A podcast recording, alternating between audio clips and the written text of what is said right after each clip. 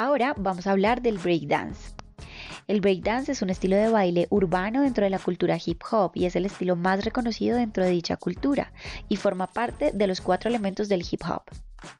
El breakdance surge en las comunidades afroamericanas de Nueva York hacia 1960, exactamente en los barrios del Bronx y Brooklyn.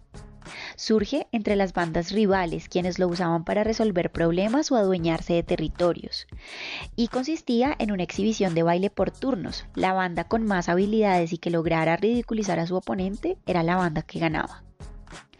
Los pasos básicos del breakdance son los top rocks, que son movimientos de la cintura para arriba, los pasos de pies, que son movimientos de la parte inferior del cuerpo, y los freezes. El breakdance implica movimientos continuos que involucran fuerza, giros, equilibrio y velocidad.